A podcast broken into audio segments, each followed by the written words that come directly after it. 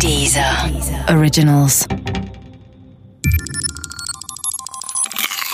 Wissensnacks. Das Michelson-Morley-Experiment.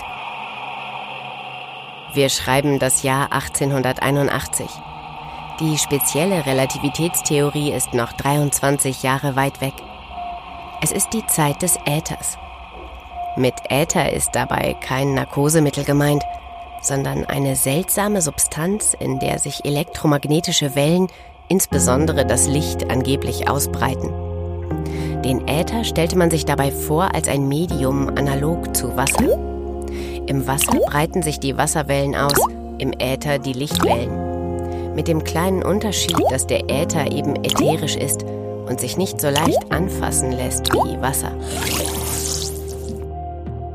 Wir befinden uns zudem in Potsdam. Der Physiker Albert Michelson sucht den Äther und stellt folgende Überlegung an. Wenn der Äther sich schon nicht anfassen lässt, dann muss er sich, weil er doch physikalisch real ist, wenigstens auf eine andere Art messen lassen.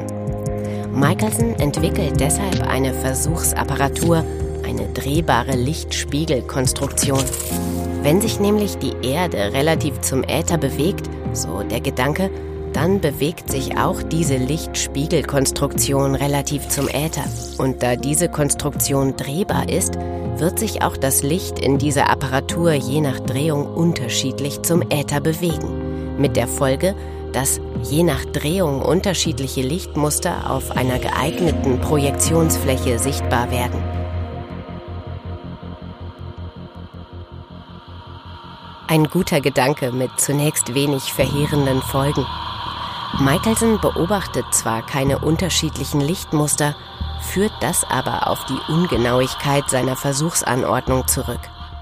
Das ändert sich, als Michelson 1887 das Experiment in veränderter Form zusammen mit Edward Morley in Cleveland erneut durchführt. Auch hier lassen sich keine unterschiedlichen Lichtmuster mehr entdecken. Aber im Unterschied zur Anordnung aus dem Jahr 1881 gibt es keine gute Erklärung mehr für deren Ausbleiben.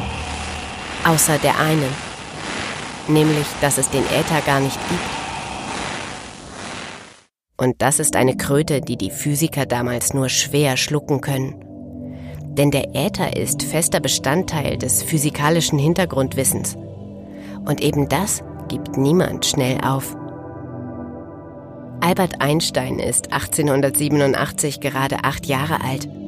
Wir können davon ausgehen, dass er von dem Experiment nichts mitbekommt.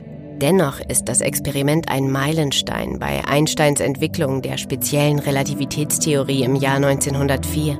Einsteins Theorie macht dann mit dem Äther ein für allemal Schluss.